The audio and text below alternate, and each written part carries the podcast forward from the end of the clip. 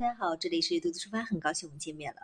有一位听众啊，他私信说问我，如果去到斯里兰卡的话，去哪里可以住到那种当时呃殖民时期留下的一些有特色的建筑？其实之前听过呃栏目的人就知道，一九四八年的时候，斯里兰卡正式获得独立，但是在独立之前，它殖民时期呢，呃，像一些英国是英国当时给他们留了一些嗯。就是一些英式的建筑啊，包括一些生活方式，当地的斯里兰卡受英国的影响还是蛮大的。包括他们中部有一些漫山遍野的那种茶园，也是当时殖民时期留下来的。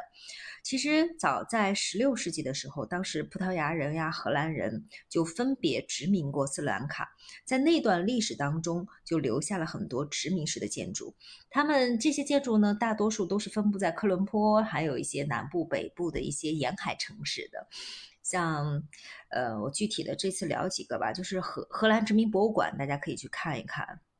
还有就是，呃，高尔菲斯绿地，还有高尔菲斯酒店、肉桂花园，还有什么康提皇后酒店、瑞士酒店，什么，嗯嗯，什么什么，有一些俱乐部吧，那个格呃格兰德大酒店，有一些俱乐部名字太长了，我记不得了啊。反正什么马勒呃马特勒荷兰城堡，还有什么新堡，这些都是当时就是目前也是斯里兰卡比较著名的一些旅游胜地吧。大家去到那里的话，建因为。在那里消费不是很高，建议大家就去住一些大的酒店、大的度假村去感受一下。很多都是当时移民期间留下的一些各式的呃殖民建筑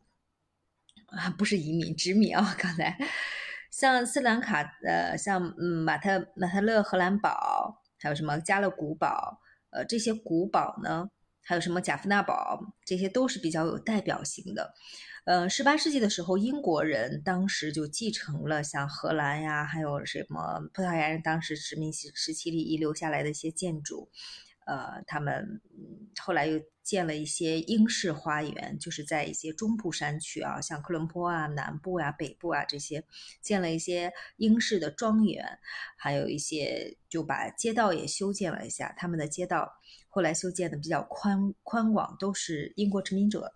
当时殖民时期修建的，呃，最为集中的地方就是努沃勒埃利耶，那个地方是比较集中的。至今，那个努沃勒埃利耶呢，就是被称之为小英伦。去到那里，你就感觉有点到了英国的那种感觉啊。包括他们的酒店的建筑风格呀，还有英式什么下午茶茶园这些，喝个咖啡，喝个茶，都是当时。殖民时期留下的一些生活方式，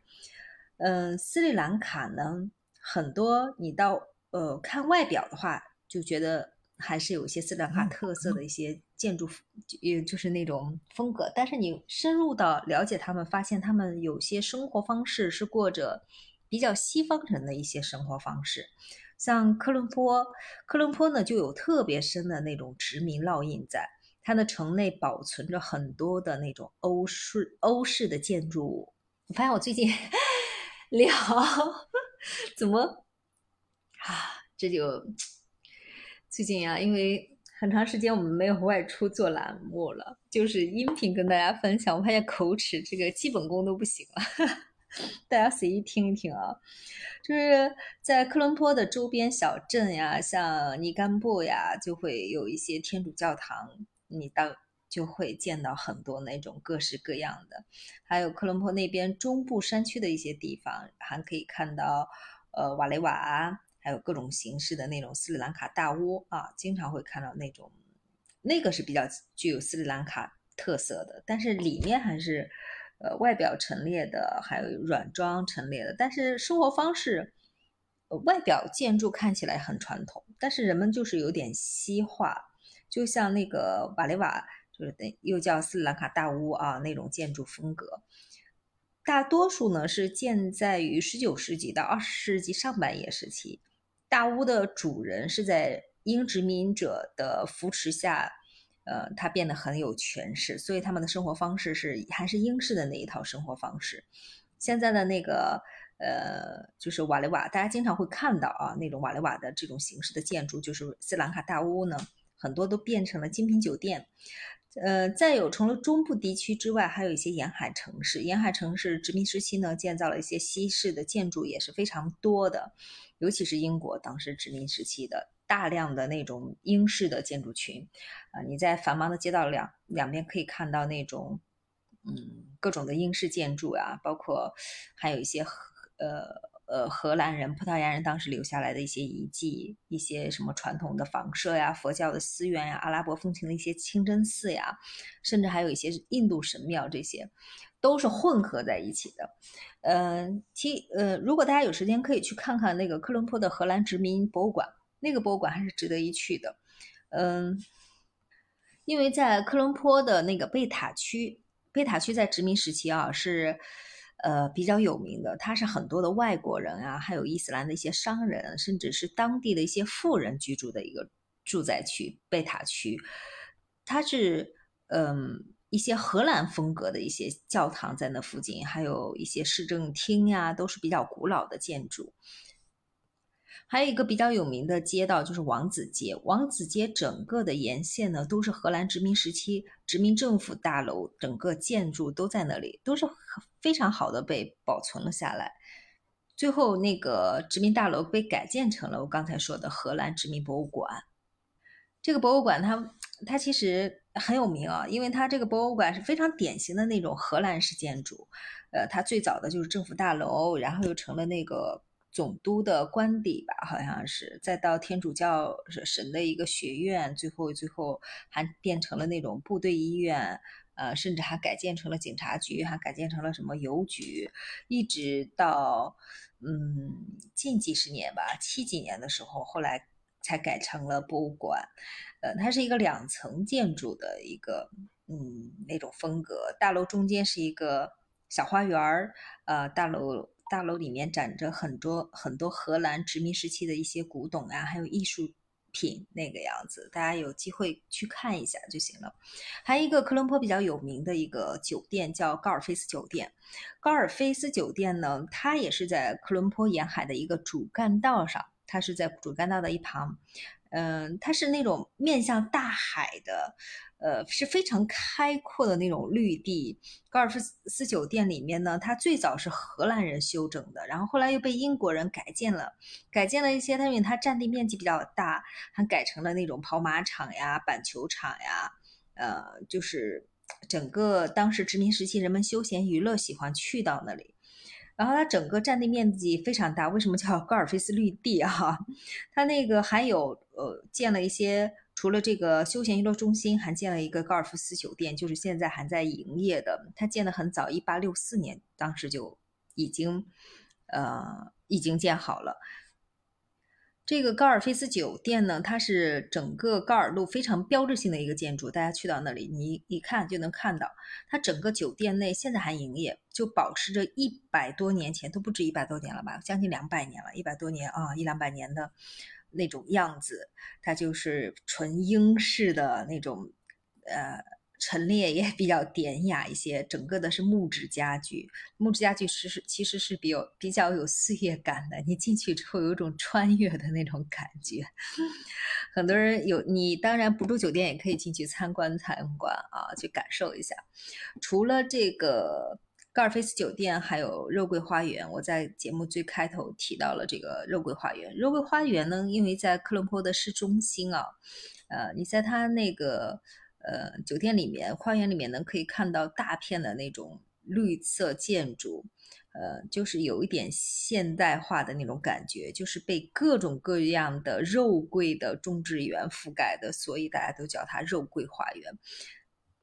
如果你去到肉桂花园的话，也可以去一下附近的那个科伦坡的国家博物馆。这个博物馆呢，它是一八几几年，当时由英国是建立的。它那个博物馆里面陈列了从嗯斯里兰卡是从史前呀到近代、现代各个历史时期的一些珍贵的一些文物。呃，所以你去到肉桂花园附近逛的时候，可以去一下科伦坡国家博博物馆，它都离离得比较近，还有一些各国的使馆都是在那里的。哎呀，好了好了，今天因为时间的关系，聊了好多关于，其实除了这些酒店之外，它有的建筑，呃，室内的酒店占地面积一般不会很大，沿海地方的话。它的呃有些酒店建筑会比较大一点，扩建的各种各样的娱乐休闲中心，像格兰堡大酒店，它也是一个标志性的建筑啊。有些它那个建筑都不是很高，都是那种两三层的老式建筑，什么康廷皇后酒店呀、瑞士酒店呀，还有一些俱乐部呀什么的，嗯，就有点中世纪的那种古城堡的感觉。像马特勒呃荷兰城堡，它那个时间也是特别。久的，它是斯兰卡南部的一个港口城市马特勒。那个城市呢，它跟呃其他沿海城市是一样的啊，就是呃外国人当时修建起来的堡垒啊，所以有一些古老的建筑在里面。最突出的就是两座荷兰人修建的一个要塞城堡。后来那个因为这个荷兰城堡是在印度洋边嘛，呃又又是整个用石头建造的堡垒。最早的时候。一般的建在海边的都是用于呃防御的，就是相当于防御工事。一直到这个马特勒，马特勒被荷兰人占领之后呢，荷兰人也也和这个加勒城堡一样，就重新开始扩建城堡，然后修建城墙，然后保护荷兰东印度公司。在那里的一些贸易，后来又开始建各种各样的房屋，新建开始新建城市，一直到最后把这个移交给英国统治者了。像荷兰城堡，也就是马特勒荷兰城堡啊，就是它一个地方的那个是比较有代表性的。那里呢，现在还保留着英就是荷兰时期的一些建筑的一些教堂呀、灯塔呀，呃，就整个它离马特勒城堡呃那附近都是很。啊，怎么说呢？嗯，就是那一块儿，你能看到很多很多这样的古的城堡。它其实最初都是各种各样的要塞，然后还有什么一些灯塔呀、教堂呀，然后嗯驻扎在那里的人住的，然后一些医疗配套的、教育的、军事要塞等等这些，它都是一块儿一块儿，呃，每一个每一个要塞连接在一起的，所以那个。堡垒上，大家去到那里的话，就能看到这个马特勒荷兰城堡跟星堡，他们就是一个古老的那种各种各样的城堡群。如果你想纯体验那种比较英式的，呃，乡村的那种感觉的话，有一个俱乐部大家是可以去的。呃，那个俱乐部名字我记不住住了，就是跟那个格兰德大酒店差不多，什么努沃勒埃里耶希尔。好像是吧，就他那个名字很长。他那个俱乐部呢是非常繁华的，呃，它是一个相当于一个地方。如果我没记错的话，应该是的。它是跟希尔俱乐部还有格兰德大酒店都是呃并称为小英伦的那种代表。据说他们最早去建那个建筑的时候，就是英国的一位男爵，他特别喜欢咖啡。他建建了那个了，他然后整个建筑风格是英国比较保守古板的那种传统建筑，呃，酒店里面呢设施现在是比较老旧的，现在我当然都更不知道了。然后里面会有什么各种各样的休闲娱乐，有点乡村。呃，英国乡村的那种感觉，你男士必须穿着西装，配着领带进去；女士呢，要穿着相应的礼服，甚至或者是民族服饰的一些东西进去。你去了那里有点穿越，里面有餐厅、有酒吧、有台球厅呀，还有什么图书馆这些的，因为它建的。呃，比较久，包括他隔壁的那个格兰德大酒店，就我刚说的那个，我记不住名字的那个俱乐部啊，跟格兰德大酒店都是挨着的。格兰德大酒店也建的比较早，一八几几年，还没有到一九零零年呢。它的它是一个非常古老的酒店，它也是英国当时驻斯里兰卡的总督他的一个别墅，然后在那个别墅的基础上。嗯，他又建了很多，往外扩建了很多的什么适合佣人住的地方呀，还有一些嗯接待的套房呀，甚至他们的一些家具、茶具、餐具，现在那里的那个酒店还保留着那种古老的风格，一纯英式的那种风格。它也是那个呃嗯努瓦勒那边的一个比较标志性的建筑。好了好了，今天今天要不然就聊聊到这些吧。其实你去到那里，你光看那些，你网上搜一下那些酒店的名字，你就能感受到它到底是哪个时期的。大概了解一下，你就知道是英国时期的、荷兰时期的还是葡萄牙时期的，甚至还有瑞士。你比如说瑞士酒店，瑞士酒店的话，就是一位瑞士女士。呃，最早的话怎么说呢？它跟康廷皇后酒店它是有一些关系的啊。因为康提那个地方呢，它从来没有被荷兰人跟呃葡萄牙人占领过，所以康提呢还保留了很多斯里兰卡传统的一些建筑。后来英国人占领了之后呢，也是呃把那个康提王朝的皇宫改成了一些政府大楼啊什么的，并没有去做更多的一些修建。嗯，但是你在康提那边的话，还可以看到一些偶尔有一些啊一些白色殖民风格的一些建筑。啊，所以嗯，就把它那个斯兰卡著名的殖民酒店啊，就是那个皇后酒店，大家有的人去到那里，已经也有一两百年的历史了。它是那种全红木的家具，呃，暗红色的地毯，它整个非常怀旧，就是一个比较历史悠久的一个殖民建筑。它在建在那个。呃，康提呃康提湖对面的那个半山腰上，就像我刚提到的康这个康提皇后酒店。除了这个之外，还有一个瑞士酒店。瑞士酒店呢，一听就是瑞跟瑞士人有关的。康提皇后酒店其实跟葡萄牙啊，还有这个叫什么荷兰人都没有什么关系，就是英国时期的，再加了一些呃嗯斯兰卡之前的一些建筑风格的。像直瑞士酒店呢，是因为嗯因为瑞。瑞士的女士买下了那个建筑，那个建筑呢，最早是康提王朝粮食部长的一个住所，后来被那个一位瑞士英瑞士的女士买造买下之后呢，把它改建成了酒店，所以那就一直叫成了瑞士酒店。在第二次世界大战的时候呢，瑞士酒店那里还成了英国驻东南亚的一个司令部，后来呃战争结束之后又。恢复成了酒店，一直经营，经营到了现在，现在也是叫瑞士酒店。呃，瑞士酒店其实嗯挺大的，它整个的风格有点像欧欧式庄园的那种风格。大家如果去的话，去到斯里兰卡，你不要住在一个地方，你可以真的去体验不同酒店的建筑风格，尤其是你查一查每个殖民时期代表性的这个建筑。好了，关于这期节目就到这里了，我们下期节目再见。